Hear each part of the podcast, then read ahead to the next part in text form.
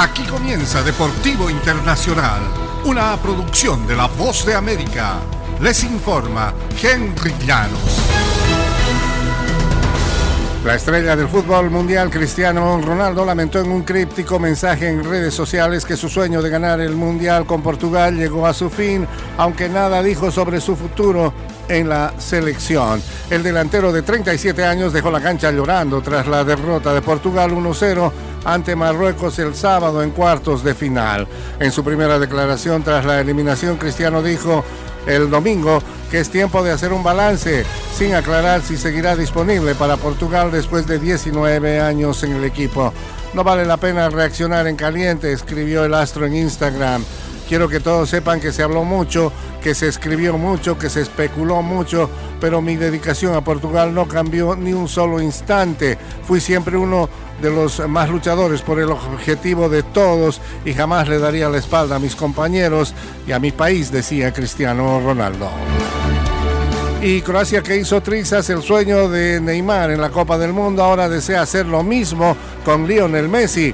La selección croata finalista en Rusia 2018 buscará vencer a Argentina mañana martes en las semifinales, malogrando el sueño de Messi de conseguir prácticamente el único trofeo importante que le falta. Cuatro años y medio después de perder la final ante Francia, los croatas tienen su propia misión, dar el paso que les faltó. No creo que debamos sentir temor de nadie, necesitamos mirar a nosotros mismos y jugar nuestro mejor partido, decía el domingo el defensa Josip Juranovic. Yo diría que el secreto de nuestro éxito es permanecer unidos y el hecho de que actuamos y jugamos como una familia, decía el croata.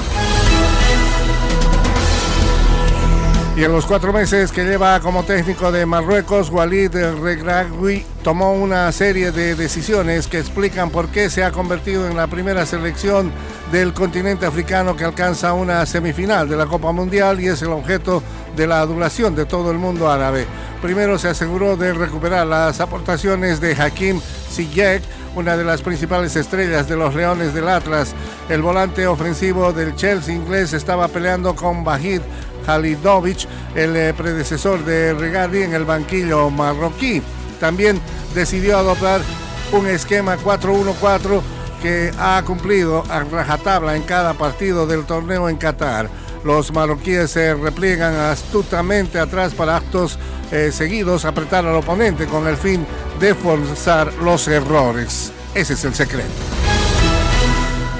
Y hasta aquí Deportivo Internacional, una producción de La Voz de América.